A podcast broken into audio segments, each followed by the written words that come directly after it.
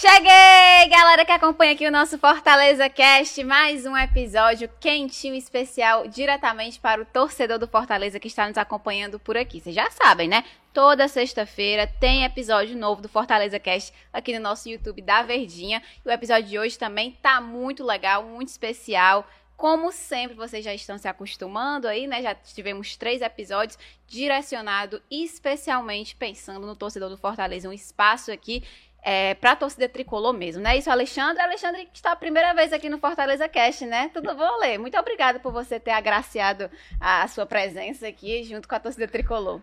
Eu que agradeço, né? Presença para a gente falar do Fortaleza, né? Sempre com muita responsabilidade, um time de muita massa e hoje com um convidado para lá de especial, né, Marta? Sim. Tava até olhando aqui os cálculos, se a gente pontuar tempo de casa, tempo de Fortaleza, esse nosso convidado que trabalha muito nos bastidores, tem mais tempo até que o presidente. Tem mais tempo até que o presidente Marcelo Paes foi o último, o último convidado. Inclusive, nesse último episódio, eu já tinha dado um spoiler de quem que eu queria trazer nessa semana, né? E ele veio. Ele veio estar aqui conosco, Júlio Manso, que é supervisor de futebol do Fortaleza. É um cara que está muito por dentro ali de tudo que acontece no clube, no dia a dia, na rotina, questão de logística também, que agora é, é o Fortaleza com essas viagens internacionais, o calendário internacional, tudo muito mais complicado. E ele veio aqui conversar com a gente, um bate-papo muito descontraído, do jeito que vocês já conhecem, e falar muito sobre o Fortaleza também. Muito obrigada por aceitar o convite, Júlio, por estar aqui com a gente hoje. Seja bem-vindo ao Fortaleza Cast. Obrigado, obrigado, Marta. Obrigado, Alexandre, pelas palavras.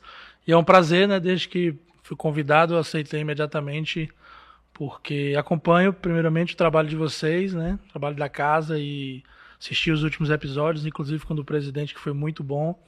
E fiquei realmente feliz com o convite para a gente falar do, do Fortaleza de uma forma geral. Realmente a gente cuida de uma, de uma área muito importante no clube, né? Como, como quase todas. E a gente está ali com muita responsabilidade no dia a dia, né, para que a gente dê a melhor condição possível. Mais importante é óbvio que é a hora do jogo, é a hora onde os atletas ali vão, vão ganhar, vão se dedicar para a gente ganhar os jogos.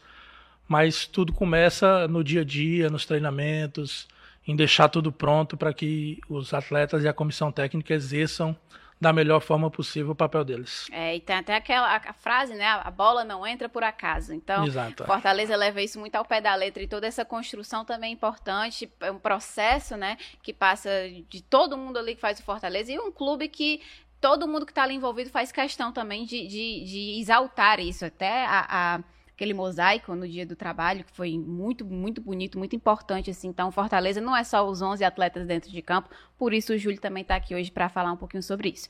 É, a gente está no momento da temporada em que Fortaleza vem aí de uma sequência de, de jogos, de um calendário muito intenso. Foram nove jogos em abril, nove jogos em maio. Vai ter um descanso agora isso. nesse mês de junho, né? Graças a Deus, porque o Voivoda já estava em tempo de arrancar os cabelos. Meu Deus do céu, quem o coloca? Mas enfim, Deu um descanso também no departamento médico, já esteve mais cheio. Hoje em dia, dois atletas ali no departamento médico do Fortaleza. E agora, depois desse jogo contra o Bahia, que vai ser na Arena Castelão, a gente vai ter é, dois jogos fora de casa antes da parada da data FIFA, né? E a gente quer conversar um pouquinho sobre isso, sobre esse futuro do Fortaleza. Mas antes de a gente entrar de fato nisso, eu queria que você falasse um pouquinho, para o torcedor também entender melhor, sobre a sua função dentro do Fortaleza, como que ela é, é, como que você exerce essa função pensando nisso, em toda a questão, não só da logística, mas de tudo mesmo que você faz ali no dia a dia no PC? Sim, o cargo de supervisor de futebol é um cargo muito antigo, né, no, nos clubes de futebol de uma forma geral. E a gente foi, obviamente, se aprimorando, o futebol foi se modernizando, né? É, e hoje a gente cuida, a gente como se fosse um, um produtor, assim, alguém que prepara tudo para que a comissão técnica, como eu falei aqui na abertura, para que os atletas eles desenvolvam o melhor papel. Então, nosso, nosso cargo, assim, no dia a dia, é cuidar dos horários, da programação, passar todas as informações aos atletas em relação a tudo que funciona no PC, né?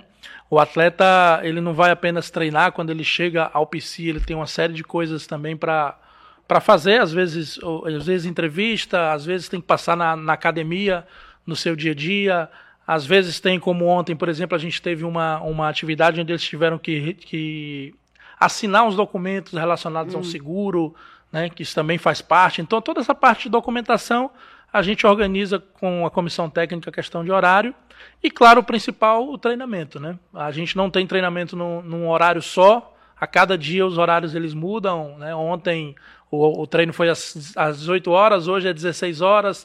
Amanhã a comissão pode avaliar que o melhor é treinar à noite, quando o jogo é à noite. Então a gente cuida realmente para que essas informações elas cheguem nos atletas de forma clara e que todos estejam cumprindo ali o seu, o seu papel com, com relação aos horários. A gente cuida da documentação, né, que é os contratos, isso é uma parte também importante. Junto, quando eu falo a gente, não, não é apenas o Júlio, é um departamento.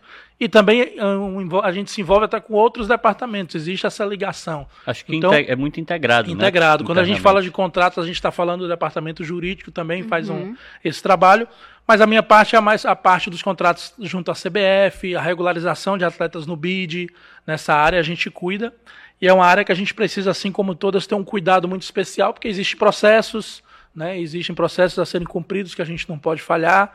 É, para o atleta ele estar tá no bid existe um passo a passo, né? E, e a gente tem que cuidar disso para que se resolva quando tem transferência internacional, quando tem transferência até nacional também a gente precisa cuidar e, e essa também é uma área que a gente está há muito tempo, né? Também tive uma experiência na federação, na área de registro também que me ajudou muito, até no, nos contatos com a CBF e a gente consegue desenvolver bem essa função específica. E uma outra área importante também da minha função é a área logística. Né? Está muito, tá muito em moda falar disso, porque os treinadores falam nas entrevistas, falam de viagem, é algo que faz parte do futebol desde sempre, mas o futebol ele se modernizou, como a gente falou. Antigamente a gente não tinha ideia de quantos quilômetros um jogador corria. Hoje um jogador, todos os treinos está ali avaliado com GPS, né, é monitorado Sim. de uma forma geral. A logística também melhorou, também evoluiu. Então tudo que a gente pensa em relação à logística não é feito por acaso. A cada viagem é traçado um planejamento com a comissão técnica. Então a nossa função ela exige sentar com a comissão técnica, às vezes com a comissão completa, com o voivoda, com os auxiliares, às vezes com o preparador físico, que é com quem eu converso mais no dia a dia porque quando a gente fala de programação de viagem, a gente está falando ali de um cuidado com o horário que você vai viajar, com relação ao rendimento do atleta para que não seja prejudicado, com relação à recuperação, que é a coisa que talvez seja a mais importante, que a gente mais preocupa, é você jogar como a gente vai jogar, por exemplo, dia 21 contra o Cruzeiro numa quarta-feira à noite. Vamos retornar na quinta. E no sábado a gente vai estar jogando com o Atlético Mineiro em casa não tem tempo de treino, né? Não tem tempo de treino. Essa quinta-feira ela é fundamental na recuperação pensando no jogo de sábado. Não é nem com relação ao jogo de quarta, porque o jogo de quarta já vai ter passado. o retorno da viagem ela é fundamentalmente Sim. importante para o jogo e é seguinte. É sempre tá pensando sempre à tá frente, pensando à frente. três, cinco passos na frente. Quando né? a gente vai jogar, por exemplo, vamos jogar com o Botafogo no dia 10 agora. Isso. E aí, como você falou, tem a data FIFA. Aí você fica tranquilo. Pode voltar em qualquer horário de madrugada não tem problema, Sim. porque o atleta vai ter muito tempo para recuperar. Mas há, há uma necessidade de, a cada jogo, a cada dia, a gente tem viagens longas sempre, a gente tem horários diferentes de voos, a gente tem. É, a gente depende de companhias aéreas e a gente uhum. precisa realmente cuidar disso com muita antecedência.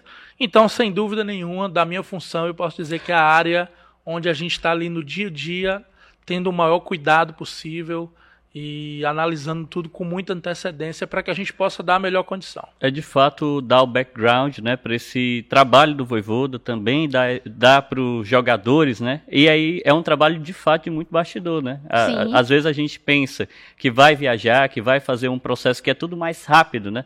A CBF até fornece, né, passagens, mas eu acho que tudo isso precisa ser alinhado também de acordo com o planejamento para aquele determinado evento, né? É, na, na verdade assim, na Série A já tem dois dois anos que é, os clubes que cuidam disso. Então, o Fortaleza, junto com mais oito ou nove clubes da Série A, a gente contratou uma agência que é uma agência ligada à CBF, é uma agência que tem parceria, como, por exemplo, com a Gol. Então, tem facilidades de valores, facilidades de conseguir voos uhum. melhores. Porque é muito recorrente, né? Exato, exato. De acordo com a necessidade do clube. Então, a gente tem uma agência que cuida disso, mas, como você falou, é o clube que vai municiar a agência do que é o interessante para o clube. Para a agência, o jogo é quarta-feira, ela vai colocar em qualquer voo na terça. Não importa se vai chegar de manhã, de tarde, de noite. O clube é que tem que determinar com muita antecedência. Não, nesse dia é muito melhor a gente chegar à noite, a gente chegar à tarde, a gente treinar pela manhã aqui. É melhor a gente treinar na cidade onde a gente vai jogar em determinados casos. Então isso tem que ser analisado caso a caso, mas realmente é um, é um cuidado que a gente precisa ter. E quando a gente fala de companhia aérea, é algo que não depende do Fortaleza. Sim. Né? A gente, nesse sentido, nós somos como passageiros comuns. Porque a gente, para ir para São Paulo, não é no horário que a gente quer, a não ser que a gente frete um voo. E, infelizmente, ainda é muito caro para o Fortaleza, assim como para qualquer clube do Nordeste, ainda é muito caro fretar um voo pela questão da distância, pela questão dos valores. Quando a gente vai fretar um voo para São Paulo, a gente não está pagando o voo Fortaleza-São Paulo, a gente está pagando a aeronave vindo de São Paulo, ou de, do Rio, ou de Salvador, dependendo de onde a aeronave esteja, para vir para Fortaleza, buscar os atletas para voltar. Então a gente acaba então, pagando então, é um valor muito maior. É o que acontece nos jogos internacionais, né? Que foi uma, uma, até um pedido do Voivoda para renovação ter esses voos fretados né, em jogos de Sul-Americana Libertadores. É, teve para o Uruguai, para o Paraguai, contra o Cerro Portenho, e aí é, essa mesma, esse mesmo esquema. A aeronave tem que vir aqui para voltar é. e tal. Por isso que e, o valor fica alto. Exato. Tem alguma média aí de, de valor de quanto é? Não, de, depende muito. É algo que, para a gente, até, né, eu trabalho há muito tempo com isso, a gente não, não consegue assim, ainda captar a ideia dos valores, porque realmente é, diferenciam muito. Depende muito da aeronave estar disponível, depende do local onde ela vai estar. Uhum. O destino, né? O destino. Então, às vezes, a gente consegue um fretamento com valor. A gente, uma vez, conseguiu um fretamento, por exemplo, do Rio de Janeiro para Fortaleza é, foi num dia de Rock in Rio, a gente não Eita. tinha, a gente não tinha, foi um jogo com o Fluminense ano passado. A gente não tinha voo no dia seguinte, nem na, o jogo foi no sábado, nem domingo nem segunda tinha voo para Fortaleza. Caraca. A gente ia deixar os atletas até terça-feira no Rio, é. não tinha a menor condição. Teve que fretar. A gente teve que fretar obrigatoriamente, mas nós tivemos uma sorte, né? De falar na questão de valores, porque tinha uma aeronave disponível, tinha tripulação. Então uhum. a gente conseguiu um valor Tudo quase, né? quase igual ao valor comercial. E a ah. gente fretou sem problema. Mas existe, obviamente, a gente foi para o Chile ano passado. É, Chile talvez tenha sido o maior fretamento de maior distância que a gente fez, uhum. porque a gente uhum. fez um voo direto para o Chile. Né, foram seis horas entre Fortaleza e Assunção, ida e volta, o jogo contra o Colo-Colo. E aí, um valor muito alto. Né? A gente até divulgou na, na época na faixa de 2 milhões de reais um voo. Então, realmente é, é muito alto. Fortaleza não tem ainda essa condição. Mas é uma realidade que a gente não pode mudar. A gente fala muito é, sobre. É muito longe Fortaleza. Não, não, adianta falar, vai continuar sendo. Fortaleza é uma cidade distante do, de, do Rio, de São Paulo, de Minas, né, de onde existem é os bem clubes. Na ponta aqui é bem na ponta país. e a gente tem que trabalhar com essa realidade. Então, o que a gente faz é tentar unir todas as nossas forças do clube, o que o clube pode fornecer, para a gente minimizar essa distância. Entendeu? É porque, na verdade, o Fortaleza se coloca diante desse desafio, né? É, é, de fato, o, o, movimento ali territorial não muda, mas é o Fortaleza que vai participar da Sul-Americana, é o Fortaleza isso. que garante uma classificação para a Libertadores. Você estava até pontuando que o clube, como um todo, o futebol se modernizou, mas acho que o nível de competição e o clube se inseriu também dentro dessa modernização com seu crescimento. E aí, até para a gente trazer isso como parâmetro, né? Vai ter a viagem agora para Mérida, na isso. Venezuela. Como, e acho que nesse momento vocês já devem ter tudo traçado, certo. né? Como é que é, assim, para explicar também para o torcedor esse caso específico? Uma viagem para Mérida, jogo na é, Venezuela da Sul-Americana. no caso a gente sabe que na Venezuela não pode voo fretado. É. Então já é complicado. Então se você é, é, passar como que vai ser essa logística, como que vocês pensaram para poder diminuir o desgaste físico e pensando também que no, depois do próximo jogo também é fora de casa contra o Botafogo. É. Tem clube, né, para que o torcedor entenda, né, não vou nem citar, mas tem clube, os clubes, maiores clubes do Brasil, talvez nem se preocupe com isso. Ah, um clube vai jogar na Bolívia, vai, vai fretar o voo, independente Toda... do valor que seja. Na verdade, qualquer jogo é fretado. É fretado, né? independente do valor que seja, o clube é. vai fretar. A gente ainda, como eu te falei, não tem essa condição. E há uma responsabilidade muito grande com o nosso orçamento. Nós temos um orçamento que é passado pelo, pelo financeiro para todas as viagens no ano. Ano passado nós fizemos 27 viagens, então a gente sabe quanto a gente gastou com as viagens do ano passado e temos um orçamento para esse ano. Então a minha função é fazer tudo de acordo com o orçamento paralelo, dando a melhor condição para os atletas, para a comissão técnica. Eu não posso, ah, o voo mais barato daqui para a Venezuela é indo lá em São Paulo, depois indo para o Panamá, essa, de... mas eu não posso pegar simplesmente o mais barato se não tem, se a condição é terrível para os atletas. Aí uma responsabilidade em cima disso. Então, para a Venezuela, por exemplo, a gente não tinha condição de voo comercial porque seriam no mínimo três conexões. Né? Se clubes como Atlético Mineiro jogou na Venezuela esse ano, teve um problema de logística enorme, Sim. entendeu? Tá, inclusive nas matérias, eles dividiram a delegação. É, eu conversei com o pessoal do Atlético, que é meu amigo, a gente tem amigos nessa área em todos os clubes, então a gente troca muitas informações também. Então, se clubes né, grandes assim é, do, do eixo, digamos assim, tiveram dificuldade, a gente também teve as nossas. Mas aí a gente conseguiu operacionalizar com muita antecedência é, um caminho que ficasse realmente dentro do é, viável financeiro e também uma boa condição logística, porque a gente vai. O jogo é na terça-feira à noite, a gente vai jogar no, no sábado amanhã, né, contra Sim. o Bahia, para quem está assistindo é, na hoje, sexta. na sexta-feira. a gente vai jogar com o Bahia e depois a gente vai viajar já no domingo de manhã para Mérida. E como é que vai ser a viagem? A gente conseguiu intercalar um voo comercial até Belém. A gente vai fazer um voo né, comercial até Belém. Em Belém a gente freta, fretamos um avião venezuelano. Então uhum. vem uma, uma, empresa venezuelana buscar os atletas e a delegação do Fortaleza em Belém. Por que Belém? Porque a gente tinha condição de fazer um voo comercial até Belém, que é bem mais em conta. Mais próximo ali do... E Belém é bem mais próximo da Venezuela. Né? Daqui para Venezuela, por exemplo, se a gente fosse direto para Mérida, seriam quase sete horas de voo. Belém e Mérida são quatro horas. Então a gente consegue é, casar a parte financeira, em paralelo dar uma boa condição, porque os atletas vão fazer essa viagem no domingo. A viagem é longe para qualquer time, para a gente é até mais perto do que para o São Paulo, que jogou na Venezuela recente. caminho, né? A gente é até mais perto, dessa vez a gente é até mais perto da Venezuela. Então a gente vai conseguir fazer isso indo para Belém, depois Belém fazendo um voo fretado até El Vigia, que é uma cidade a 80 quilômetros de Mérida, e Mérida não tem aeroporto. Era isso que eu ia perguntar. E depois a gente faz 80 quilômetros de ônibus, aí vai dar umas duas horas, porque é subida. Mérida está a 1.600 metros do nível do mar, então ainda é como se fosse uma serra. E a gente ainda tem ainda que subir ali duas horas de ônibus. Se fosse numa estrada normal, no trajeto normal, seria uma hora, porque 80 quilômetros é Sim, próximo. É. Só que como é serra, né, uma estrada é, com mais curvas, então a média é em torno de duas horas. A gente, para que o torcedor tenha ideia, a gente vai jogar em Mérida, mas o São Lourenço já jogou lá e o Palestino uhum. já jogou lá. A gente teve relatório das duas equipes, de tudo. O contato nos permite isso. Então, eu conversei com o pessoal do São Lourenço, conversei com o pessoal do Palestino agora, com os dirigentes, com, com o pessoal da logística mesmo. Então, a gente tem todos os detalhes.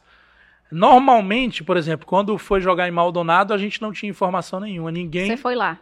Ninguém tinha jogado. Então a gente viu a necessidade eu fui é, um mês antes da delegação ir para conhecer tudo, né? E para fazer o diagnóstico. Né? Tudo né? é como se eu tivesse indo com a delegação, pousado no aeroporto com a delegação, fazer todo o trajeto que o clube faria depois, né? Então a gente, a gente fez, óbvio que de carro, mas já marcando né, todo o tempo, cronometrando por onde vai passar, onde o ônibus vai estacionar, em qual hotel vai ficar.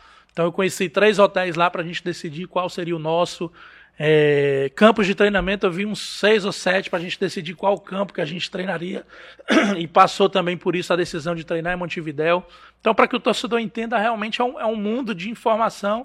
Mas no, trabalho, caso de, né? é, no caso de Mérida, como a gente teve relatório de duas equipes que tiveram lá, não houve necessidade de a gente precisar ir antes. Porque a gente já traçou tudo. O campo de treinamento que a gente vai treinar é onde o São Lourenço treinou, é onde o Palestino treinou. É um campo, inclusive, alugado mas com uma boa condição. Hotel, a gente vai ficar no mesmo hotel que, que eles ficaram, mas com uma diferença que a gente, pela primeira vez, Fortaleza vai levar um cozinheiro para a viagem. Né? Fortaleza hum. nunca levou um cozinheiro.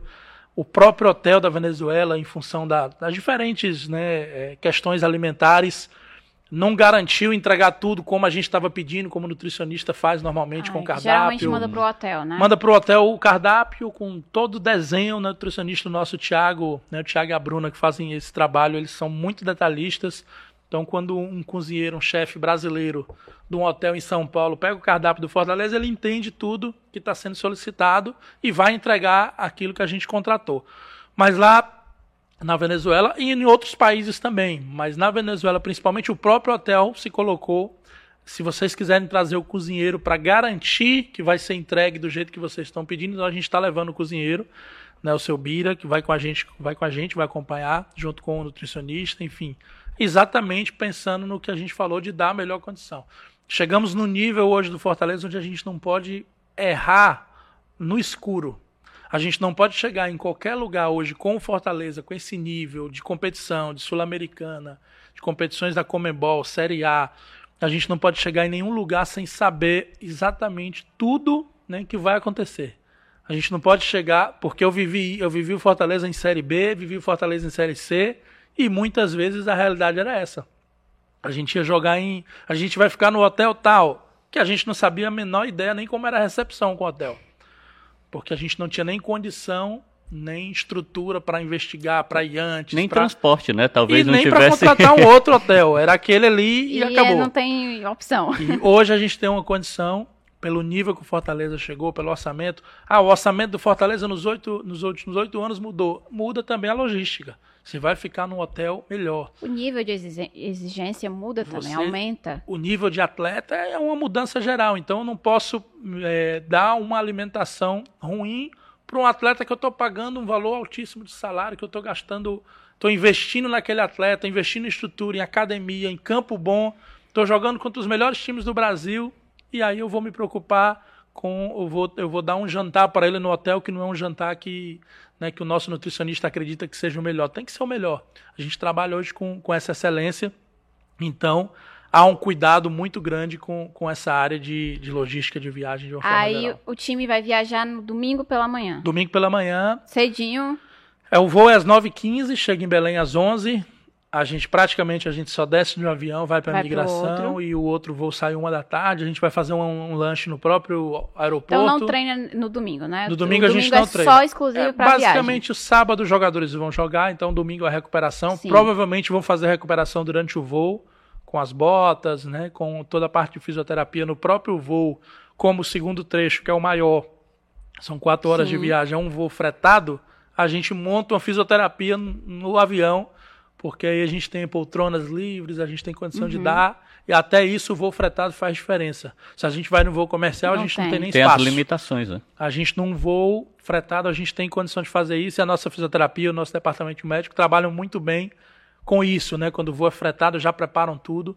Então a gente domingo é recuperação para quem jogou, mesmo viajando, e quem não jogou, provavelmente no sábado depois do jogo você vai ver os jogadores que não jogaram fazendo um treino ali no próprio no Castelão. Campo. Vão fazer um treino ali de complementação e tal, para que o domingo a gente não vai ter condição de treinar, porque já vai chegar na Venezuela no final da tarde, é quase noite, a, né? Quase noite. Lá é uma hora menos, então é por volta de 5 e meia no horário da Venezuela. E, e aí, mas aí a gente tem a segunda-feira para fazer também recuperação, treinamento para o jogo só na terça-noite. Por isso a ida com, com antecedência também. Isso também é, é pesado. Aí na terça tem o jogo, depois o jogo já volta direto, vai para o Rio direto? É, aí a gente decidiu, né, junto com a comissão técnica, que o melhor nesse momento seria ir para o Rio. A gente tem é, primeiro uma viagem muito longa para fazer entre a Venezuela e o Rio, é muito mais longe. A gente vai praticamente pois passar é. a quarta-feira inteira viajando. Vamos sair às nove e meia, dez horas da manhã do hotel e chegar do, 10 horas da noite no Rio. Então são 12 horas de viagem. Quando a gente conta viagem, a gente conta saindo do hotel até chegar no outro hotel, né? Sim, porque o, voo, ah, o voo são daqui para São Paulo são três horas. Para a gente são seis. Porque até o atleta sair de casa, se apresentar no aeroporto, tem que ter um mínimo uma hora e meia de antecedência. Uhum. Por toda a parte operacional mesmo do aeroporto, né? Você tem que se apresentar antes, apesar de que o check-in já está feito, as malas já são despachadas antes. O atleta chega na hora de embarcar praticamente, mas existe um processo mas existe anterior. Esse processo. Tem que, que embarcar e, e aí tem, é, tem o voo, tem a chegada no, no, no local, pegar o ônibus, ir para o hotel, então a gente conta tudo isso. Então na quarta-feira a gente vai praticamente passar o dia inteiro viajando, exatamente porque a gente tem dois dias no Rio de Janeiro para treinar, se recuperar, para jogar no sábado à noite um jogo com certeza que vai ser muito difícil contra o líder, né? Um time que está tá voando, então há uma preparação também especial e melhor para essa partida. Tu trabalhou com muitos profissionais durante esse período e a gente está aqui destacando de fato alguém que conheceu o Fortaleza e que agora vivenciou a metamorfose que o Fortaleza é. E não à toa todo esse movimento né, de logística. Mas eu vou te perguntar sobre definitivamente o contato de vocês com relação à logística e com relação ao comando, né? A, o treinador Voivoda. Porque acho que talvez ele teve, tem alguma particularidade que seja diferente do Voivoda, por exemplo, do, do que era o Rogério, porque o Rogério Senna também tinha esse ar né, de se envolver mais com esses processos.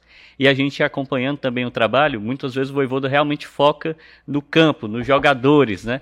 Ele talvez confie mais assim na perspectiva de logística do Fortaleza. Como é que é essa é, essa comparação assim, entre eles? Você fez uma leitura correta, né? Exatamente assim que que acontecia na prática, né? O Rogério era um cara que que gostava de decidir o voo, né?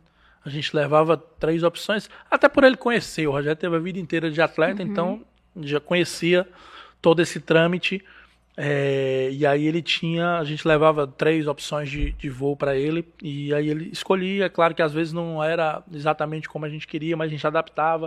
O trabalho era muito mais é, definido por ele né, do que por nós. A gente executava.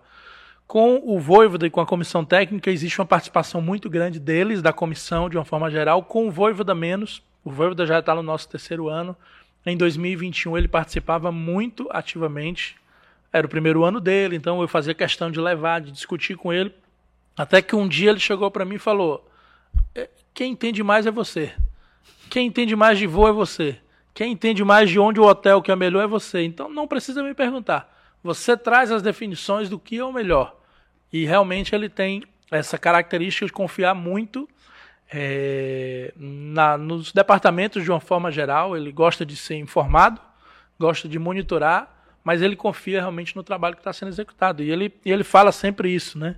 É, na hora de escolher o melhor, é, vocês têm condição, né, até por, por, né, por conhecerem mais a questão de, de horários, enfim. Sim melhor do que eu. Mas existe, né, o Luiz, que é o preparador físico. É importante que, que a torcida, né, de uma forma geral, acho que a torcida entende, mas né, eu vou, gostaria de destacar isso. Que a comissão do Voivoda é uma comissão assim participativa com ele, né? Ele tem dois auxiliares que, né, o Naruel e o Gaston. Tudo que o Voivoda faz no clube, eles estão junto na parte técnica, obviamente. Eles fazem muitas reuniões técnicas, né, de vídeo com atletas entre eles. E gostam muito da tecnologia, né? Demais. Eles chegam no hotel, a sala de vídeo da comissão já tem que estar tá pronta, porque eles já vão fazer reunião, já vão ver vídeo, já vão destacar. Isso é desde 8 horas da manhã, é o tempo inteiro. Então, é, é uma característica deles. E aí tem o psicólogo Christian, o Santiago, que é o treinador de goleiro, e tem o Luiz, Luiz Aspiazo, que é o preparador físico, que é como se fosse um gerente e da, da comissão técnica, digamos assim. E ele cuida junto comigo de todos esses pontos. Então, às vezes, eu tenho uma, uma situação para definir com o Voivoda, mas o Voivoda está preocupado, como você falou, com o campo, com o atleta, com a escalação. É véspera de jogo. Eu resolvo com o Luiz. A gente depois, no uhum. momento oportuno, vai compartilhar isso com o Voivoda, vai conversar com ele. Mas quando são decisões ali rápidas, de horário, olha, tem esse voo aqui, será que não é melhor? Então eu decido com o Luiz, que é o preparador físico, e existe uma participação ativa nele realmente na logística. É, Marta Alexandre, assim, é tão importante os detalhes que a gente se preocupa o hotel com distância para o treinamento, com distância para o aeroporto, quanto tempo de ônibus a gente vai estar, quanto tempo de ônibus a gente vai se deslocar naquela cidade. Por quê? Porque tudo isso envolve o rendimento, envolve a recuperação, né? É, e há um, um cuidado muito grande com a comissão técnica até pelo calendário, a gente fez 29 partidas agora Isso. seguidas, quarta e domingo. É algo que, né, quem acompanha o futebol como vocês, o torcedor de uma forma geral. Bate nessa tecla. E o, e o Voivoda tem uma característica de mexer bastante no time. Fortaleza tem ainda uma condição de fazer isso. Mas mesmo assim, há um desgaste muito grande. E, e, a gente tem com a nossa área, a área de logística, de viagem, tem que tentar minimizar né, totalmente os efeitos de uma viagem longa. A gente tem que dar a melhor condição. Até o assento no avião, quando a gente vai em voo comercial, interfere. Porque se um atleta grande vai no meio, por exemplo, ele vai chegar no meio, que eu digo, naquele, naquela aeronave tá, comum. Tá cada vez mais apertado, né? É. Então, mas você imagina para um atleta que jogou num dia, no outro dia vai ter que viajar, vai fazer uma viagem daqui para São Paulo no meio do voo. Apertado. Ele vai chegar lá sem conseguir nem mexer a perna, cheio de dor ainda. Porque se a gente tem isso, o atleta também tem, e, e às vezes até mais interfere. porque. E interfere totalmente. Então, até o assento, uma saída de emergência, um corredor, né? Para os menores a gente ainda coloca ali a janela, porque ele também consegue dormir e, e de uma forma confortável. Então, a gente tem essa preocupação, é um cuidado com os detalhes que muita gente que não acompanha vai dizer é frescura. Não, é, é cuidado com todos os detalhes para que aquilo tudo interfira na, no rendimento e na recuperação dos atletas. São as duas palavras que para a gente são fundamentais hoje no, no futebol. E teve, teve alguma situação assim de você, já nessa função que você faz é, é, como supervisor de futebol, de alguma dificuldade, qual a maior dificuldade que você teve desde que você assumiu essa função no Fortaleza? Algum perrengue assim que você Mas lembra? Mas em, em qual série? Porque se a gente for falar de série C, eu vou te contar aqui uns vários episódios. Não, a gente teve ao longo do, né, são muitos anos, mas a gente teve, tem situações que a gente, até em cursos ou em reuniões que a gente faz com outros clubes, a gente sempre compartilha né, esses vivências, né? essas vivências, porque o que eu vivo hoje, o, o supervisor do Bahia vive também, uhum. né? O do Atlético Mineiro vive, o do Goiás vive também. Cada uma com, com as suas dificuldades. Né? Eu, por exemplo, conversei um dia há pouco tempo com o Éder, que é o responsável pela logística do Cuiabá. Ele falou, Júlio, aqui a gente não tem voo, cara. Tem um voo de Cuiabá São Paulo direto. Entendeu? Só para te dar um exemplo assim de que cada clube vive a sua dificuldade e a sua realidade. Mas é, especificamente assim sobre perrengue, por exemplo, em 2007, vou falar de 2007, uhum. a gente estava na Série B, né? Tava ainda numa condição até boa. Naquele ano a Fortaleza foi quinto lugar na Série B. A gente foi jogar um jogo de Copa do Brasil contra o Sampaio Correia. É, ainda naquela fase que se o time ganhasse dois gols, dois gols do adversário, né, na primeira fase, classificava direto sem a necessidade do, do jogo da volta. E o Fortaleza ganhou esse jogo lá de 3 a 1 Mas, por exemplo, a gente foi sair, terminou a pré-eleção, que a gente foi entrar no ônibus, o ônibus tinha dado um prego na frente do hotel. Eita. Deu prego e o motorista, a gente já estava ali há uma meia hora tentando um outro ônibus e não tinha, tentamos solucionar de todas as formas. Naquele dia específico não teve outro jeito, a gente mandou todos os jogadores de táxi. Então, os jogadores foram de táxi para o estádio, a gente jogou no estádio, aquele estádio menor em São Luís, acho que é Nionzinho Santos. Então a gente foi para todo mundo de táxi, de quatro em quatro, entrando em táxi e indo para o estádio. A gente ganhou o jogo de 3 a 1 começou uma chuva muito forte e aí na volta jogadores dentro, não é brincadeira não. Se, não sei se tem reportagem da época, jogadores todos dentro do ônibus para voltar para o hotel, o ônibus deu prego De novamente, era um outro ônibus. Depois a gente descobriu Caraca. que esse prego, esse prego no estádio foi foi proposital, digamos assim, alguém né, cortou é, o, o, o, tubo lá, a mangueira do Caramba. óleo de propósito, a gente descobriu depois, né? A própria empresa trouxe um relatório, um dado pra gente. Caraca. Mas na época a gente, na, na hora a gente só viu o motorista tentar o ônibus falhando, e aí a gente desceu todo mundo, todo mundo de táxi, voltou pro hotel de táxi novamente. E eu lembro que estava com muita chuva. Então esses perrengues hoje em dia pode acontecer, pode, a gente não controla. Isso é muito mais difícil. O ônibus é uma máquina, pode dar um problema em qualquer lugar. Mas há um cuidado muito maior até com a qualidade do ônibus, com um ônibus novo. Quando a gente contrata, exige-se isso, né, que seja um ônibus o mais novo possível e a gente coloca isso em contrato, né, num contrato com o fornecedor, para que obviamente a gente minimize esse tipo de perrengue. Mas, mas acontece, não acontece, não aconteceu só com a gente, acontece às vezes o atleta conta perrengue em outros clubes, né, e todo mundo passa passa por isso. Essa situação foi uma situação muito difícil. E a outra que foi para mim a pior viagem que eu fiz na minha vida, né? Por todo o contexto, viagem que eu digo em relação à logística, foi o mata-mata da Série C com o Brasil de Pelotas.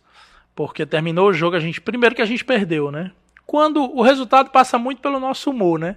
Quando a gente ganha um jogo como a gente ganhou em São Luís, não tem problema dar o prêmio. ah, só mais um problema, né? Então Classificamos e tal, né? Mas a gente perdeu o jogo lá pro Brasil e era um mata-mata. A gente estava naquele, naquele momento em que a gente queria subir e não conseguia. E aí perdeu o jogo lá em Pelotas, o ônibus não deu prego, mas ele atolou na saída do estádio. O, o Paz era o diretor de futebol, uhum. inclusive, em 2015 já. Estava com a gente nessa viagem, tava jogadores, diretoria, tava todo mundo no ônibus. E aí o ônibus simplesmente atolou na frente do estádio, estava com muita chuva, criou-se lama, né, por causa da chuva. O ônibus atolou e aí não saiu de jeito nenhum. E aí a gente teve que todo mundo descer do ônibus, pegar os táxis para voltar pro hotel. E aí, é, para quem entenda, a gente ia jantar, com esse ônibus a gente ia jantar e voltar para Porto Alegre para pegar um voo cedo. O ônibus no prego teve que vir um ônibus de Porto Alegre a gente ficou no hotel. Aí já atrasa tudo. Já atrasou tudo. A gente praticamente não dormiu porque quando a gente chegou em Porto Alegre, para pernoitar já era 4 horas da manhã e o voo era 7. Então a gente praticamente ficou uma hora, uma hora e meia no hotel em Porto Alegre para viajar. Foi uma viagem realmente muito ruim, ocasionada por algo de força maior que pode acontecer. Mas eu, eu, eu te digo que hoje o cuidado é muito maior com relação a ônibus, com relação ao trajeto, com relação quando a gente está no lugar aqui que chove, a gente vê todos os percalços que isso, que isso pode ocasionar. É, com um cuidado maior hoje, com a estrutura melhor que a gente tem, e isso é uma reflexão, né? A gente faz sempre. O que é que poderia ser evitado em Pelotas? Com a chuva a gente nem saía no ônibus. Já tirava o ônibus antes para não atolar, saía com jogadores de táxi para o hotel, o ônibus esperava a gente no hotel. Criava-se uma solução para não passar esse perrengue todo. É. Com a estrutura que a gente tem hoje, com a condição, com a experiência, isso é muito mais é, cuidado, assim, então existe um, um, uma atenção maior para esses detalhes. Eu acho que é muito do reflexo, de fato, dessa perspectiva de crescimento, né? Do que foi, do que era, para o que é hoje, né? E até com relação a o recurso que o clube tem. Mas aproveitando também a tua presença como um pa Passa muito por isso, né? Pelo é, recurso. É, pelo recurso. É óbvio. E quando a gente pega a sua função né, e está ligado ao departamento de futebol, para além do recurso, eu acho que o departamento como um todo também se modernizou demais, né? Cada vez mais a gente vê o Fortaleza olhando para mercados internacionais, por exemplo, é, buscando jogadores estrangeiros, é, com mais profissionais. Eu acho que Quantos profissionais tinha no departamento de futebol, por exemplo, quando tu iniciou na função? Duas pessoas no máximo, eram duas pessoas. Olha e era e era assim, era alguém que fazia tudo e alguém para auxiliar. É, era eu dois fui, faz tudo, né? Eu já, exatamente, era dois faz tudo. Eu já fui o cara que auxiliava, eu já fui o cara que fazia tudo e tinha alguém para me auxiliar. Nessas épocas a gente alternou muito. O Papelinho que está hoje com a gente, o executivo de futebol, na, quando ele começou em 2004, foi meu primeiro ano no departamento de futebol também. A gente iniciou junto. Esse ano a gente, eu e o Papelinho, a gente tem um, um acordo, a gente fazer um livro sobre esse ano. porque a gente aprendeu na pancada. Ele nunca tinha trabalhado com futebol. Ele certamente estava nesse ônibus ali que deu prego, né? Em 2015 ele não estava com a gente. Em 2015 ele, tava em, ele tinha saído já do Fortaleza, ele não tinha voltado ainda, né? Ele voltou em 2017 para para subir, né? Mas, mas em 2004 a gente passou por muito perrengue. Mas eram duas pessoas. Hoje a gente tem quatro pessoas no departamento de futebol específico né? Eu, o Papelinho, que é o executivo, o Daniel, que é o gerente, e o Boeck, que é o assessor executivo. Que o, só contar uma confidência do Boeck. O Boeck foi atleta até dezembro, né? E ele, nos dois primeiros meses dele com o nosso departamento, ele já está aí há seis meses. Ele falou assim, cara, o atleta não tem a menor ideia do tanto de coisas que tem para resolver. E Boeck fala isso constantemente. Boeck hoje chega no clube junto com a gente, 9 horas da manhã, sai 8 horas da noite, como atleta, o atleta vai, vai treinar praticamente, então carga horária de trabalho dele aumentou, mas ele já falou isso pra gente várias vezes, cara, o atleta e eu como atleta, e era um atleta líder, capitão, integrado com o clube, mas eu não tinha a menor ideia da quantidade de coisas para a gente viajar, a quantidade de coisas que tem para resolver, tem que resolver todos os né? detalhes. O checklist nosso tem mais de 70 itens. E o atleta às vezes não tem ideia porque. E é viagem em cima de viagem. Porque então chega no aeroporto, pega a passagem, vai para o avião. Mas essa é, é a condição, né? É porque, na verdade, estrutura. o processo é deixar eles confortáveis. Né? Exato. Né? Mas fora as quatro pessoas, a gente tem um CIFEC, que você falou de mercado, isso. que são os analistas, porque antigamente não tinha. No, o clube, né? E isso é uma função muito nova e hoje muito fundamental, não só para a questão do desempenho, como no mercado também. Então a gente tem quatro. A gente tem o Paz e o, o Alex, que estão muito integrados a gente ali no dia a dia Antigamente, os, os presidentes, os diretores de futebol passavam no clube no final da tarde, porque não eram profissionais, né? Hoje o Fortaleza, depois da mudança do estatuto, passou a, a remunerar os seus diretores, então os diretores dão ali expediente. Antigamente não era assim. Pra gente, a gente resolvia tudo e esperava o diretor de futebol passar no clube 5 e meia da tarde para conversar ou para assinar. Entendeu? Então, realmente a estrutura evoluiu, melhorou, modernizou e a gente colhe realmente o, o, os frutos disso. Porque esse recurso como um todo, ele permite que o Fortaleza de fato olhe, né? E aí é, olhe para outro mercado, olhe para outro cenário, consiga, e aí você pontou, tem um grupo, mas acho que de de eram dois. Hoje a gente tem quantos, assim, no total? São seis, se a gente contar os analistas juntos, 36 e 10 pessoas que pois cuidam é. de tudo, assim. É, tipo, é uma, é uma diferença enorme. Sim, sim, Enorme. E eu acho que a quantidade de pessoas também faz com que a quantidade de informação processada seja paralela a esse crescimento. Né? Exato, né? exato, é verdade. Se a gente puder pontuar, e eu sei que você não é diretamente do CIFEC, mas hoje é uma pessoa de, ligada diretamente ao departamento de futebol. Sim. Fortaleza conseguiria olhar quantos jogadores ou mesmo quantos mercados o Fortaleza consegue monitorar hoje? Ah, que... eu, eu, eu não sei te precisar o número, Alexandre, mas eu te garanto que são, são muitos. Hoje, qualquer atleta na América do Sul, por exemplo, que você falar, a Fortaleza tem conhecimento desse atleta. É claro que dependendo do mercado, dependendo do time, tem que aprofundar um tem pouco mais. Tem mais detalhamento, né? Tem que aprofundar um pouco mais, mas os atletas de destaque na América do Sul, né, treinadores, né, times, é, existe um olhar né, cuidadoso do Fortaleza para isso, detalhista né, do Cifec, a gente tem especialistas nisso. É, no, no Cifec, o próprio Alex é um cara que gosta muito, né, o Alex Santiago gosta muito do mercado sul-americano. E a gente tem também outros centros, né? É, não, não, posso falar muito porque a gente está em época de próxima, proximidade de janela, né? Mas existe um olhar, né, um olhar com detalhe do Fortaleza para esses mercados e eu, eu te garanto que é, que é um que é amplo né, o número de atletas que são observados e são avaliados. Tanto é que a gente viu o Sacha chegando de um time da Grécia.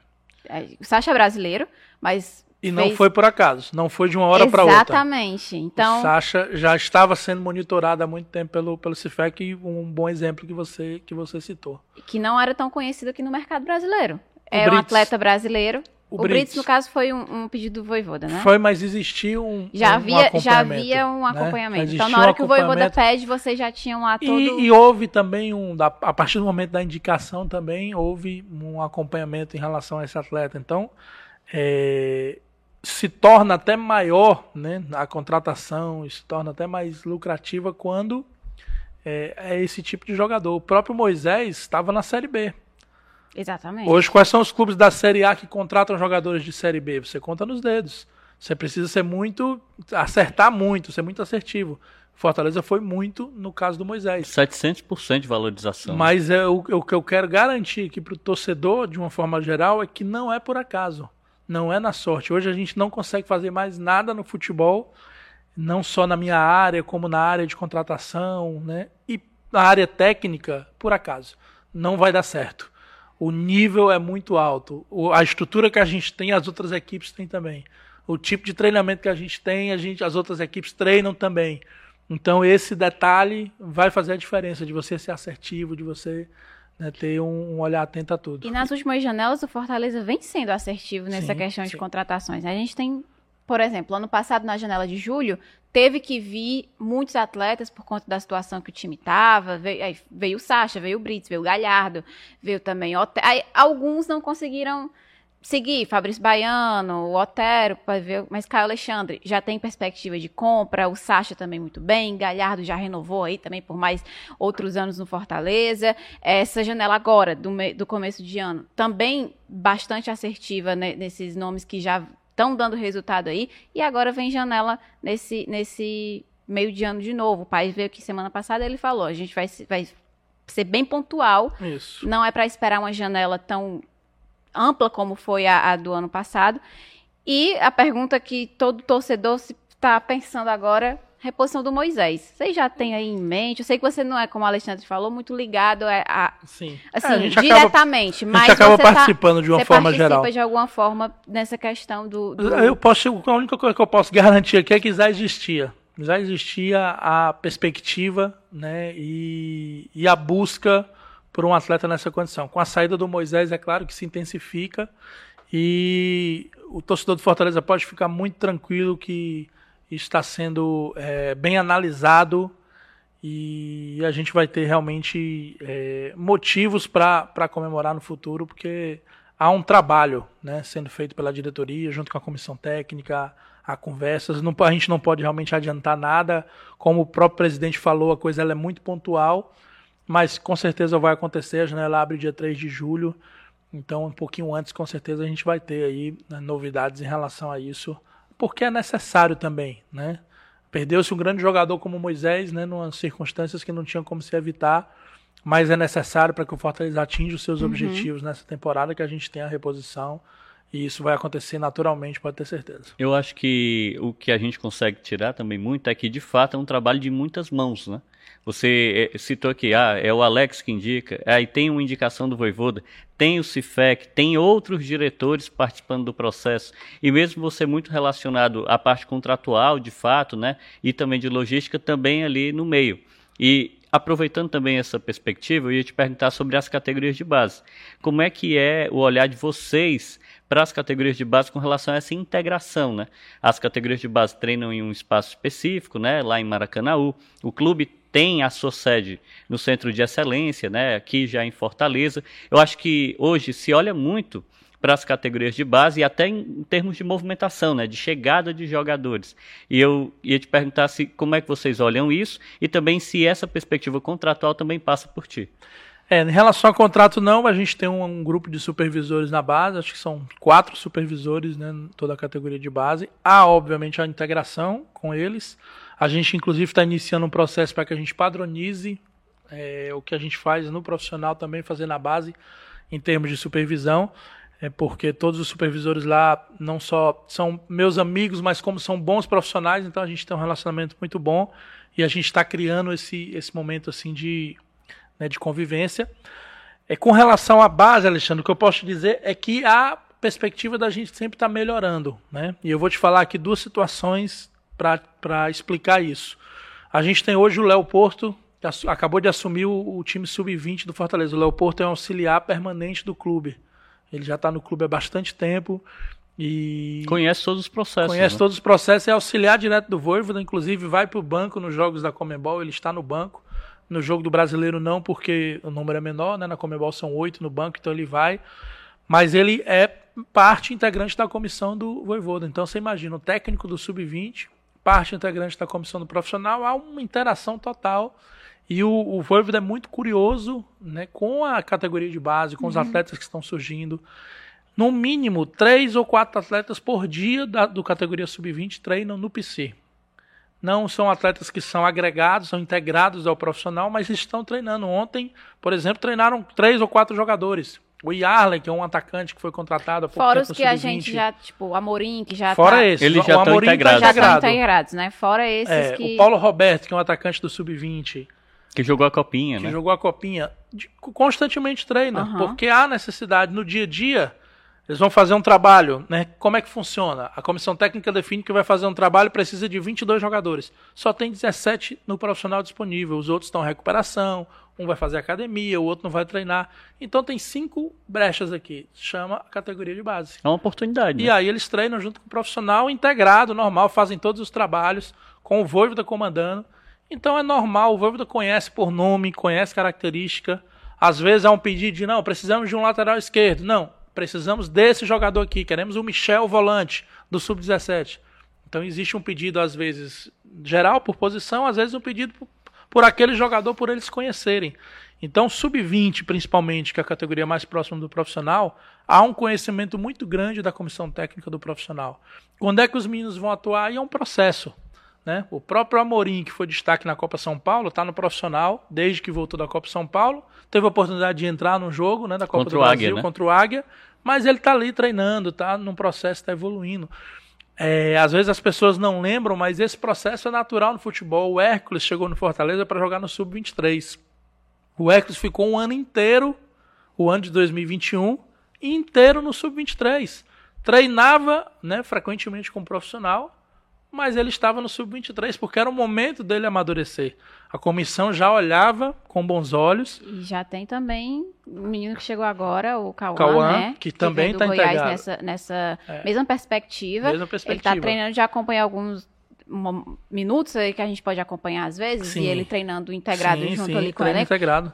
Todo dia ele já está treinando Ele já está integrado ao profissional. profissional. Ele e o Amorim, é, treinam às vezes com sub-20, porque o Amorim joga o campeonato cearense sub-20. Aí era isso que eu queria saber, se o Cauã ele também vai ser utilizado vai. no sub-20. O Cauã ainda não foi regularizado, porque ele foi contratado, a janela já estava é, fechada. Dia 3, né? Dia 3 de julho. A partir de 3 de julho, os campeonatos que ele tiver condição de ser inscrito nos né, sub-20, a própria Fares Lopes que o Fortaleza vai jogar, provavelmente com o sub-20 também, então o Cauã deve jogar, deve estar à disposição ali do Léo, mas é um atleta também já nesse nível, muito parecido com o Amorim, já está integrado ao uhum. profissional, ele está todos os dias. Em alguns momentos ele vai treinar lá com o sub-20, até também para existir essa, essa, criar esse entrosamento. Mas o que eu destaquei na questão do Hércules é só para que o torcedor entenda o processo. Em 2021, porque eu. Não, mas ele tem. Eles querem acelerar ele tem demais. Que né? amadurecer, né? ele tem que fazer o amadurecimento. Isso acontece com qualquer atleta, a comissão está olhando. No momento certo vai ser colocado, a gente torce para isso.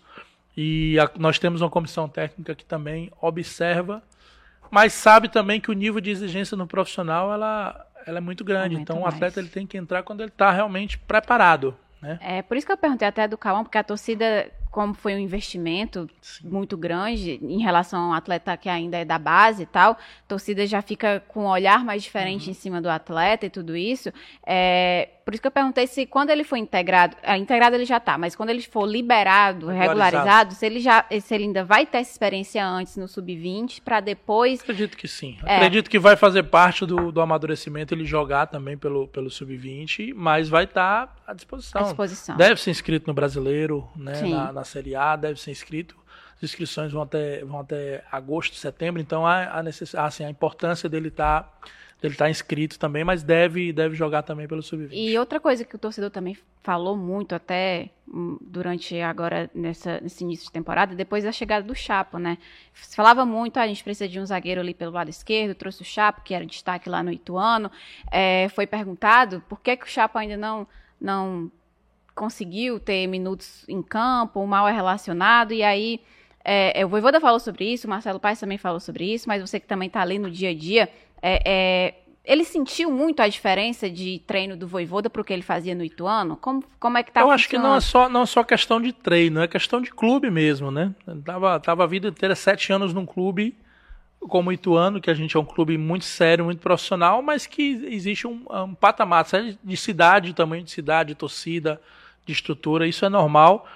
É, mas é um, é um grande atleta, um atleta que está também no dia a dia sendo observado pela comissão técnica. A gente percebe uma qualidade, uma qualidade muito grande. E eu acho que realmente, no momento oportuno, como o próprio Voivoda falou, vai ter as suas oportunidades.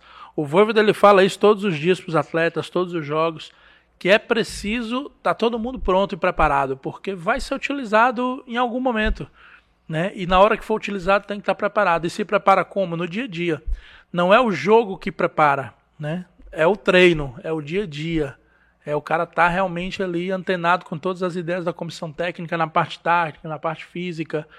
E o Chapo tá, tá buscando isso, né? Tá buscando estar tá preparado, porque na hora que houver a necessidade, com certeza ele, ele vai ser utilizado sem, sem dúvida nenhuma. Hoje a gente tem 31 jogadores do elenco e todos os 31 eles podem, eles podem jogar. Uhum podem jogar. O Voivoda muda 11 de um jogo é. para o outro e todo mundo mantém o nível, né? Mantém o nível. A gente fica é, é, impressionado até internamente com, com, com isso, porque isso é algo positivo.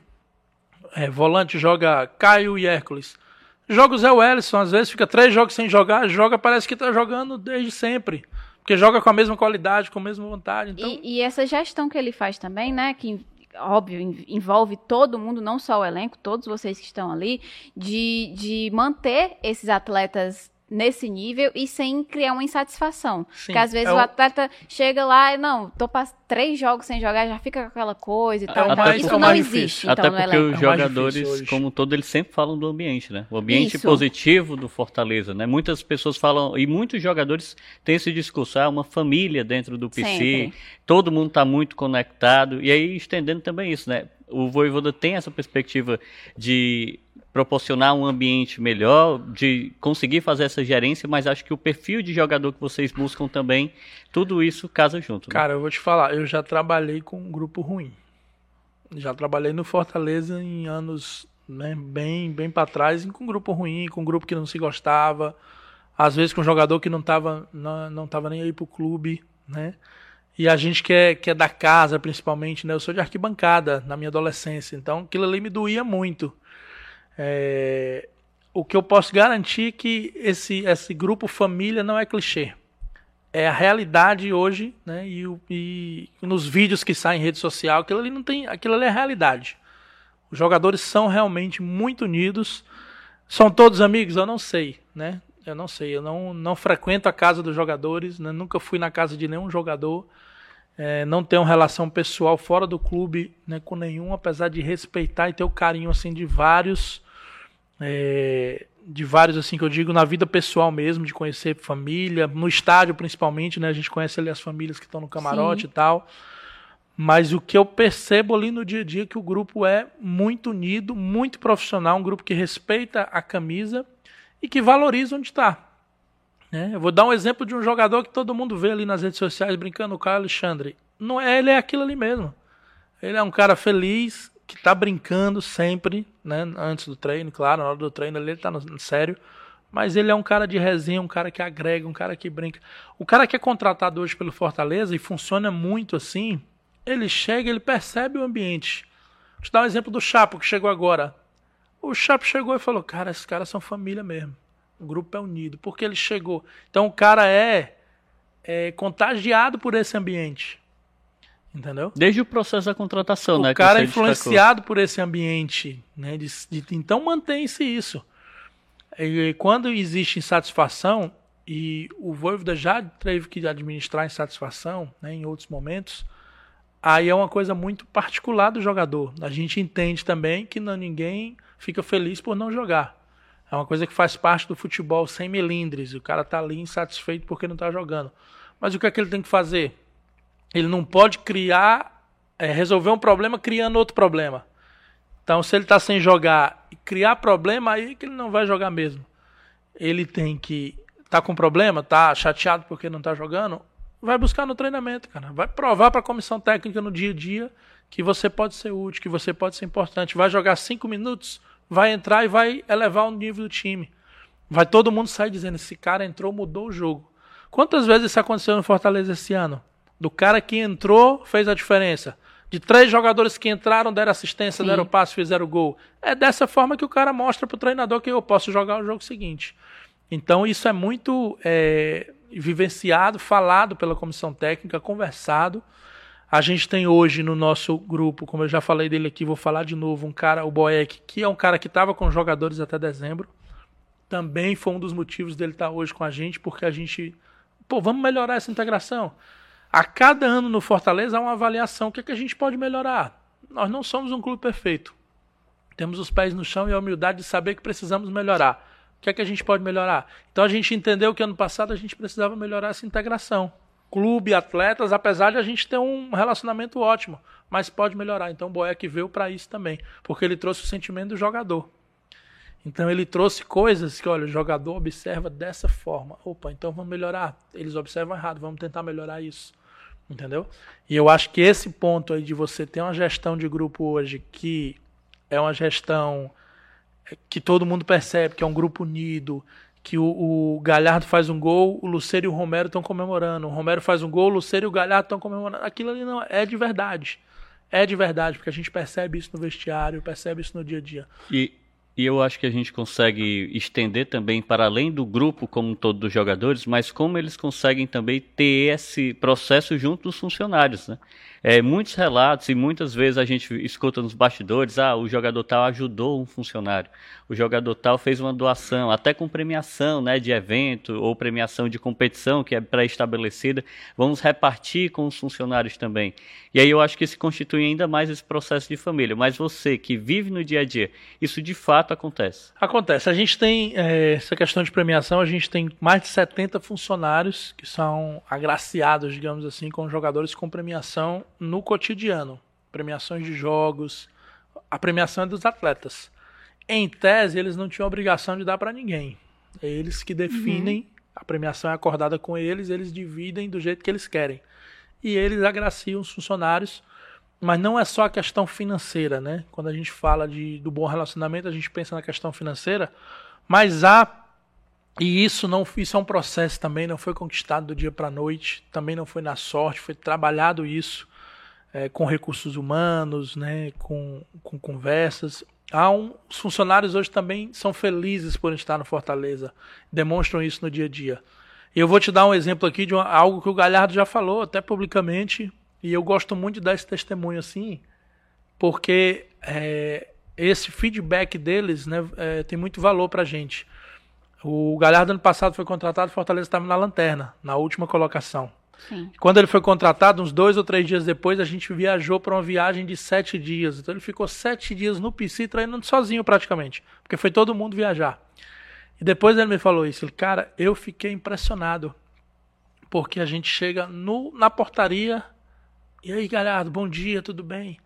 Vou pra cozinha tomar café, tá lá a cozinheira com alegria, servindo, feliz, a outra cantando.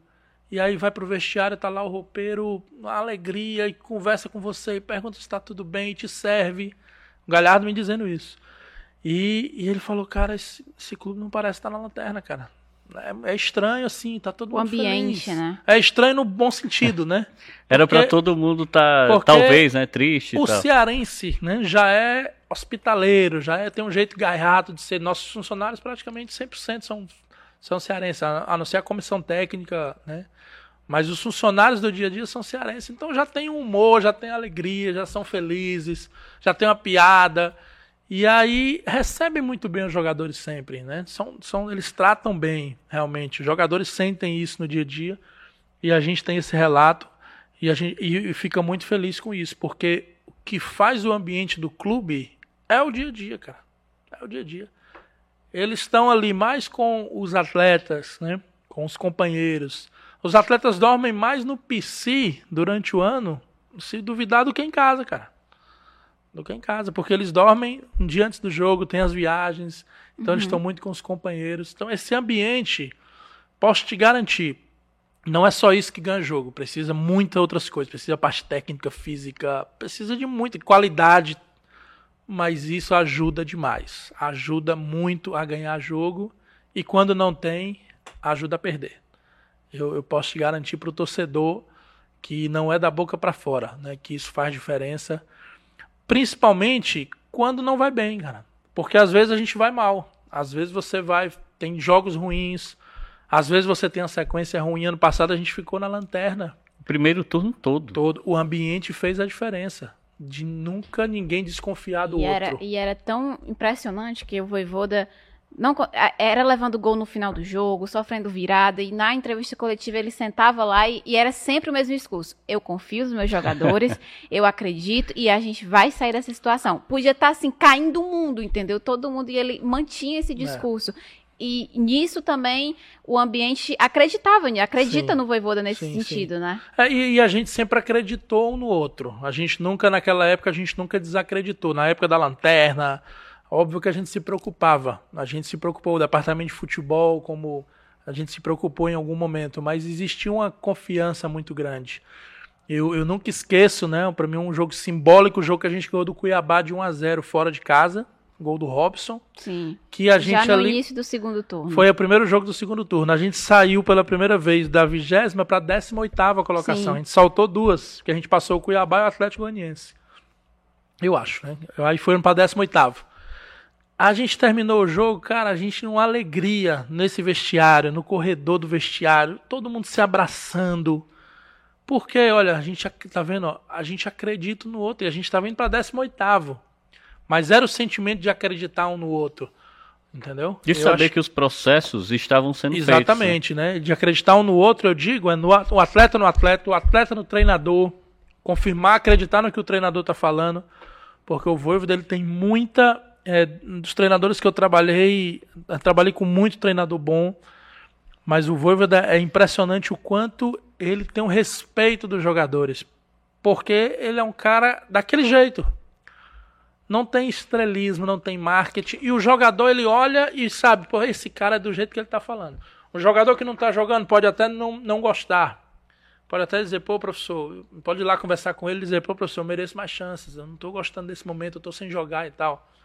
Mas o cara não vai ter raiva do, do ser humano.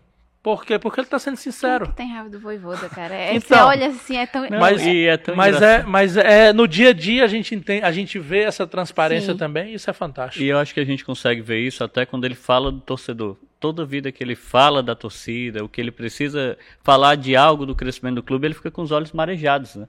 Eu acho do, que ele dos ele, funcionários também. Dos funcionários, é, né? É, é, sempre. É, como se de fato aquilo é ele. Ele vive intensamente. E isso ocorre desde a chegada, né? porque ele é um profissional que chega e resolve morar dentro do PC. Isso.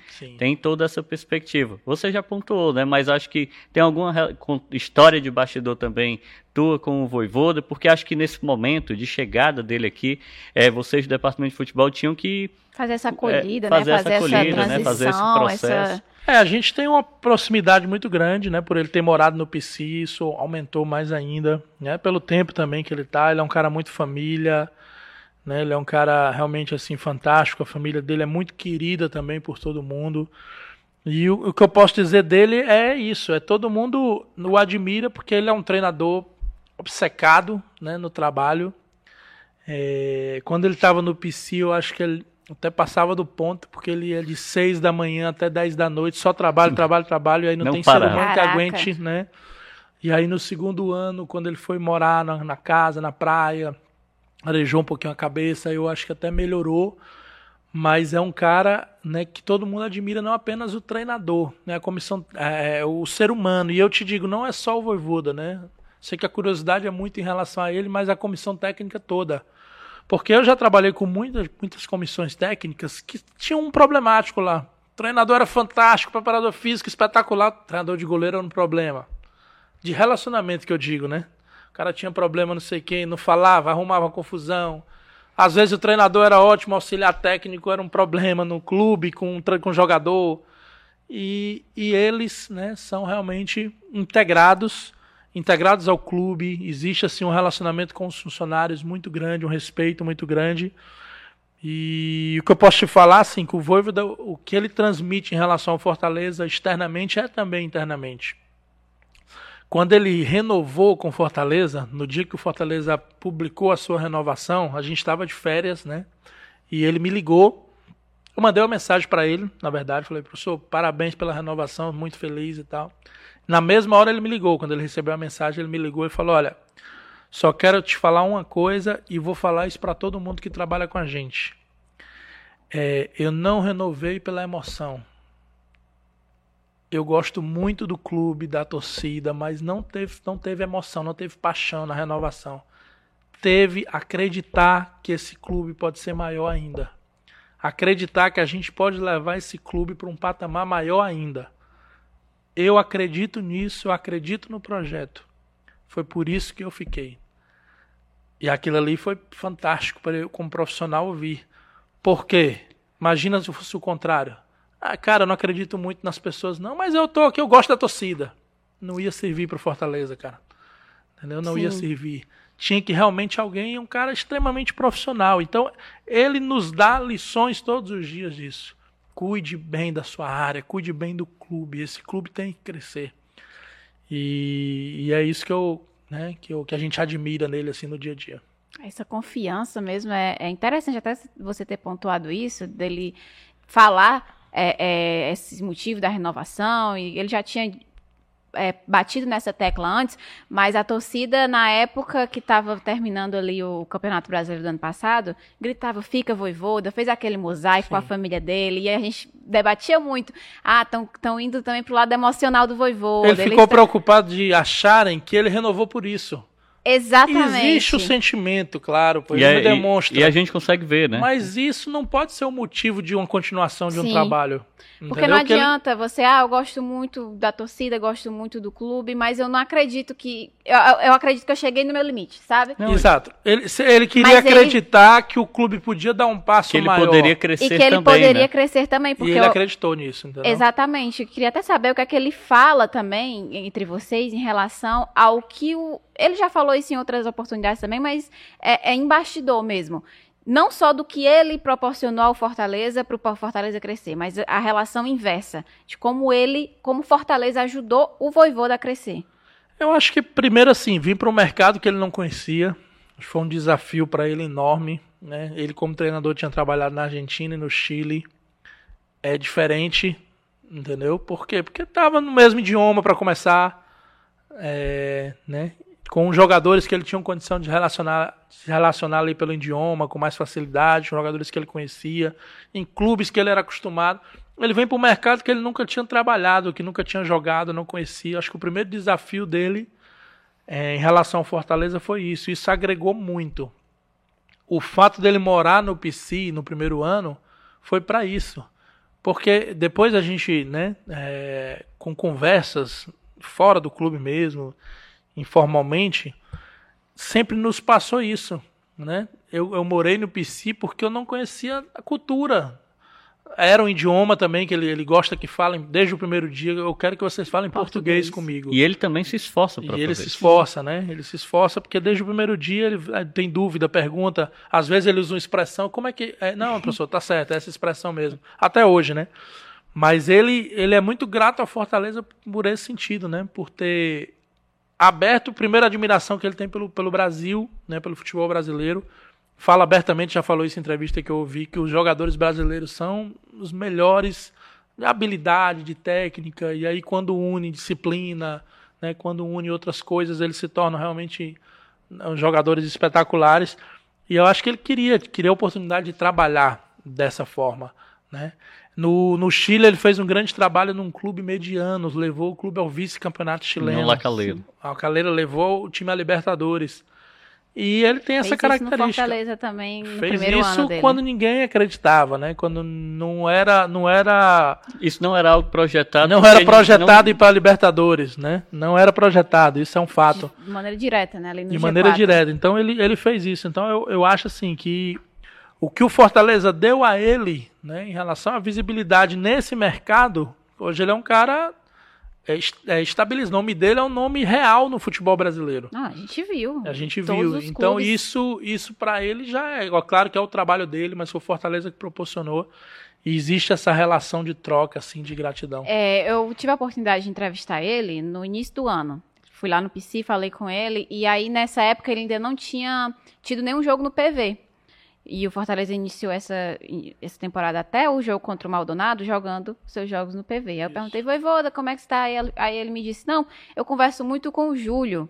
E ele já me explicou que é um estágio muito importante para a história do Fortaleza, que a gente já ganhou tal título lá, que a gente já fez tal coisa lá. Ele é muito curioso com isso. Exatamente, é outra questão que eu queria tra trazer contigo, dele ter esse interesse de saber não só do que acontece hoje no Fortaleza, mas também do, é de como história, era, né? da é. história do é clube. História, eles, né? eles, gostam muito. E como eles sabem que eu sou de arquibancada, tenho uma história, então eles gostam muito de ouvir essas.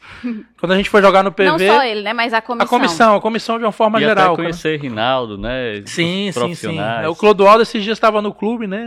Vendo um treino, e eu falei, professor, você já falou com o Clodoaldo? Claro, já vi, já falei. Ele já. Entendeu? Já, já sabia, conhece, já, já conhece, né? Já conhece até o rap. Então, a gente, a gente contou a história toda. Então, quando a gente foi jogar no PV, por que é o PV? Porque eu falei, olha, na minha adolescência, eu ia muito mais ao PV do que ao Castelão. E aí fui explicar por que, o contexto, eles gostam muito de, de entender isso. E é legal. Teve um, uma situação, né, para que vocês entendam assim, o, o, o Voivoda, ele, eu estava almoçando com ele um dia, e o meu pai ligou na hora. A gente tinha, a gente tinha vencido o Palmeiras. É, 2021. Em 2021. Foi uns três ou quatro dias depois. Foi um dia, não, não lembro porquê, a gente estava almoçando é, e não tinham outras pessoas. Normalmente almoça todo mundo uhum. junto, mas naquele dia, não sei de onde a gente vinha, a gente estava almoçando juntos. Ele estava na minha frente, assim. E, e aí o meu pai me ligou falando do jogo de três dias atrás do Palmeiras. Falou: caramba, Fortaleza. E eu coloquei assim no, né, para ele ouvir a ligação. E o meu pai falava assim: meu pai tem mais de 80 anos. Ele falou: meu filho, eu acompanho o Fortaleza há quase 70 anos. Eu nunca vi o Fortaleza jogar de igual para igual com esses times. Eu já vi o Fortaleza ganhar. Ganhou do Palmeiras em 84, ganhou do uhum. Atlético Mineiro. Qual a condição do jogo, né? É, o Fortaleza hoje jogou de igual para igual com o Palmeiras fora de casa, mas assim como time grande, eu nunca vi isso. Quando o Voivoda ouviu, ouviu essas palavras, que eu olhei para ele, ele tava com o olho que você já viu na entrevista, Sim. Sim. cheio de lágrima. E aí quando eu desliguei, eu até fiquei na hora, ele tava almoçando, Nervoso, deixei ele né? terminar ali. Aí quando ele terminou que eu fui conversar, ele, para ele é impactante saber disso. Um time, um time centenário, Então, para ele ouvir isso é muito forte, assim. E ele escuta testemunho de torcedores, né? No dia a dia, ele é um cara que atende muito nos jogos, no estádio. Há uma identificação muito grande. Então, ele gosta de saber notícias do Fortaleza, de como foi. Ah, a gente vai jogar. A gente foi jogar. Os tabus, né? A gente foi jogar em Curitiba. Eu tava tentando lembrar Sim. aqui. A gente foi jogar em Curitiba. Nós nunca ganhamos nessa cidade. Pelo contrário, aqui é, é peia. E Professor, a gente vai jogar todo, aqui é peia. Todos os times. A gente vai jogar aqui é peia. A gente brinca, né? Curitiba aí ganhamos esse ano. Tá vendo, professor? Um degrau na história. Ah, é fácil? É não. A gente já jogou aqui um monte de vezes na história e nunca ganhamos. Ganhamos esse ano. Então. Argentina, que, que sim, era uma. Não tinha tanto, tantos jogos assim, sim, mas, mas nunca tinha vencido. Nunca né? tinha vencido. É verdade, também. né? É verdade. Então, os tabus são. Com ele, a gente já venceu no Maracanã, a gente já venceu no sim. Morumbi, a gente já venceu no Mineirão. Ai, são né? vários aí. Três estádios, eu tô falando assim, simbólicos, que a gente ficava feliz na minha época de, de torcedor de jogar nesses estádios. Então, é isso que eu digo para ele. Falei, olha, você alcançou um patamar que na minha época o Fortaleza jogar no Maracanã já era motivo de, de alegria. Ainda mais vencer agora. Agora a gente vai lá e ganha. A gente vai lá e compete, a gente vai lá e disputa. Então isso é, isso é fantástico. É muito interessante mesmo e ver como que toda essa essa gestão do Fortaleza, esse ecossistema tá todo muito, você a gente já se encaminhando aqui para o final, mas você já falou muito sobre tanto comissão técnica, elenco, funcionário, todo mundo ali integrado nesse ecossistema para fazer isso tudo funcionar e essa máquina continuar girando, né? Então, parabenizar aqui seu trabalho também, o trabalho de todos os funcionários do Fortaleza. A gente pretende trazer mais gente aqui para essa Sim. cadeira também. É, eu vi, vi, o Marcelo falando que Sim. tem muita gente para trazer e, realmente. E o departamento né? tem muita gente aí. É, o departamento agora está cheio de O próprio de, departamento de e, e, enfim, outros funcionários também, os meninos do Cifec, de repente vocês podem trazer aqui para bater um papo. Eu acho, eu acho interessante assim, porque vai todo mundo vai contribuir com que com que e vão vocês vão entender o torcedor principalmente vai entender o porquê do crescimento. Não é por acaso, a bola não entra por acaso. Esse momento não é por acaso. E a gente tem, é importante, Marta, dizer isso, a gente tem a humildade né, e os pés no chão de saber que nós temos que trabalhar todos os dias para manter isso. A gente estava conversando antes aqui. A manutenção desse trabalho é fundamental, porque um descuido, né, algo mal feito, né, Deus nos livre, uma queda, é, é um problema para o clube né? É para manter tudo isso. Uhum. Você recolo... recalcula a rota de patamar, né? Exato. Então, então a gente tem a humildade de saber que tudo hoje funciona, que nós não vamos ganhar sempre, que nós vamos ter momentos difíceis, que a gente vai ter dificuldade, vamos ter muitas vitórias, é, mas que a gente precisa trabalhar todos os dias, porque isso é fruto de muito trabalho. Não é da boca para fora. Quem conhece na minha vida pessoal sabe o quanto eu me dedico ao Fortaleza. Porque é o meu trabalho, não é, não é só paixão, é uma coisa que eu, que eu olho com profissionalismo. Entendeu? Eu, eu encaro umas, a viagem. Por exemplo, a gente vai viajar para Venezuela daqui a dois dias, já falamos disso. Tem uma semana que eu não durmo direito. Que eu coloco a cabeça no travesseiro, que eu passo na minha lista, na minha cabeça. Se tá tudo ok mesmo. Tudo que precisa ser resolvido. Porque pra gente fretar um avião venezuelano, você imagina a quantidade de autorizações que a gente precisou tirar. Sim os contratos que a gente precisou fazer. E aí fazer. tudo contigo. Isso passa comigo, com o departamento jurídico, financeiro. Há um, um, uma integração nas decisões e que passa por nós e a gente fica feliz. O importante para a gente é o que é ganhar terça-feira lá do Mérida. É ganhar, ganhou, tá tudo, né? E aí tudo, é, a vitória coroa, tudo vale a pena, né? Coroa, perfeito, tudo vale a pena, né?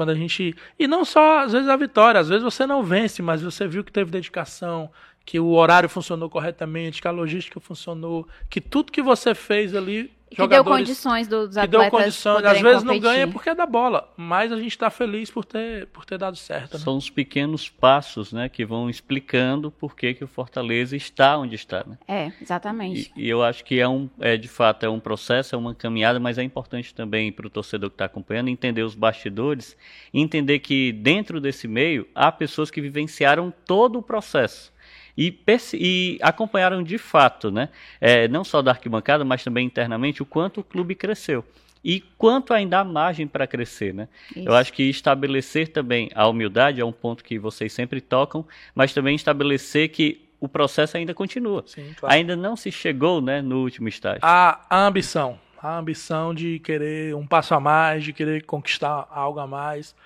A gente não, não fica feliz com quando não ganha, a gente não fica feliz. Né? É, quando a gente perde um jogo. A gente perdeu recentemente para o América Mineiro. A gente não dorme, a gente fica irritado. É algo que nós somos competitivos internamente também. Mas a gente entende que é um processo, que vai acontecer, que vai ter o dia. E aí tem que ter a frieza de continuar. É, realmente o Paz também tratou sobre isso, essa questão de perde no chão humildade, porque tem torcedor já comprando pra, passagem para Montevidéu. Final da Sul-Americana. É, é, um, é um sonho. Hoje é um sonho. E a gente pode, pode chegar lá, mas, mas há muita coisa para acontecer. São muitos detalhes, né? Tem aí no mínimo quatro, três mata-matas, né? É. Oitavas, quartas e semi. Então, cada mata-mata desse é um, um festival de detalhes e a gente torce. Trabalho se renovando aí. Trabalhar para estar tá preparado. Trabalhar para estar tá preparado. Exatamente. Pô, Júlio, muito obrigado novamente por você ter aceitado aqui o nosso convite. Foi muito legal o bate-papo. Tenho certeza que o torcedor vai adorar ficar mais por dentro dessas questões de bastidores, porque às vezes é, só vendo ali. É, eu até estava acompanhando uma fala sua em outro que você já tinha falado anteriormente, da diferença que, que é hoje o acesso da torcida com o, o, time em si. É só no estádio, basicamente, hoje. Isso. Antes a gente podia acompanhar treino, já tinha tudo.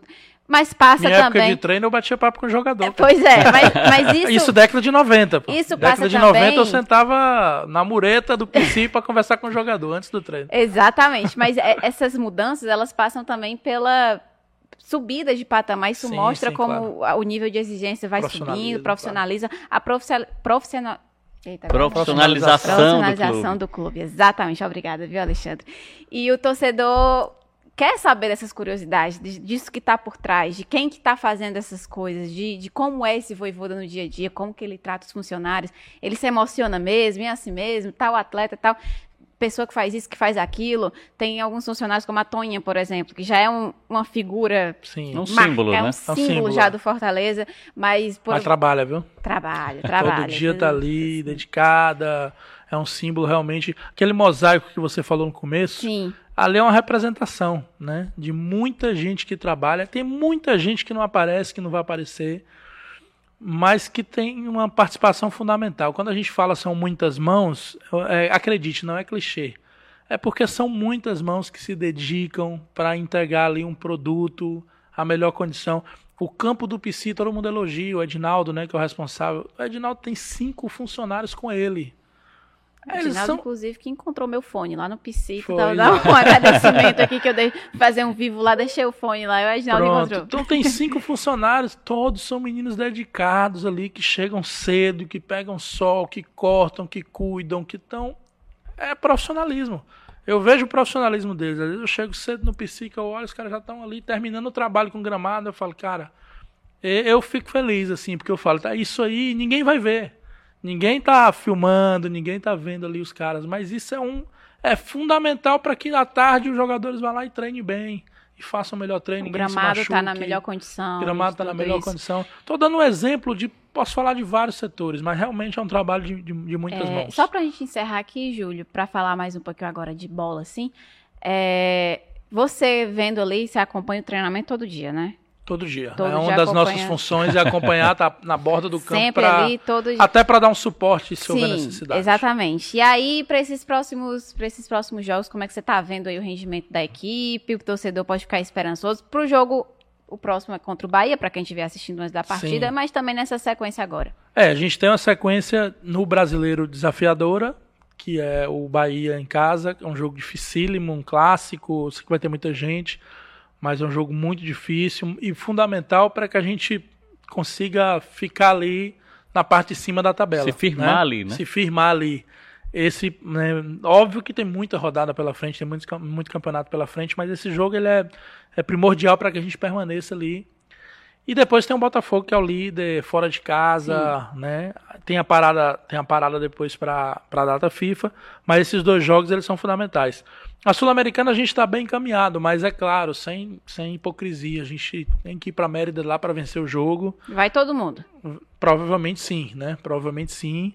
é, de muita gente, acho que deve vir 26 atletas, inclusive, uhum. né, um grupo maior, porque de lá a gente vai para o Rio, é, e também deve ir todo mundo, né, pelo menos quase todo mundo que está à disposição Sim. vai, vai para a viagem. Então, que é como geralmente é. Né? É como geralmente tem acontecido. Então, Ganhar o jogo do Mérida é um objetivo para a gente também estabelecer e confirmar a primeira colocação, porque matematica, matematicamente ainda não está. Falta um ponto. Falta um ponto, né? Então, de repente, empatar. Um tropeço do, do Palestino. Do Palestino já garante, já garante. né? Mas, mas, mas, existe uma ambição também da primeira colocação geral. Vou... É, não, mas Existe essa ambição. Garantido entendeu? na próxima fase já está. Pois é. Independente se vai ser na, direto Primeiro nas oitavas. Mas é, é, a ideia de ir a em ideia... terras estrangeiras, vencer o jogo. Né? Exato, né? exato. E, e também tem a ambição... tem muito essa ambição de vencer. Não importa qual exato. é o adversário, não importa Por que, que não é que... colocar como objetivo terminar o primeiro lugar geral na primeira fase? É um objetivo interno do clube. Sim. Por quê? Porque vai garantir jogar em casa o segundo jogo nos mata-matas que vierem, entendeu? Então,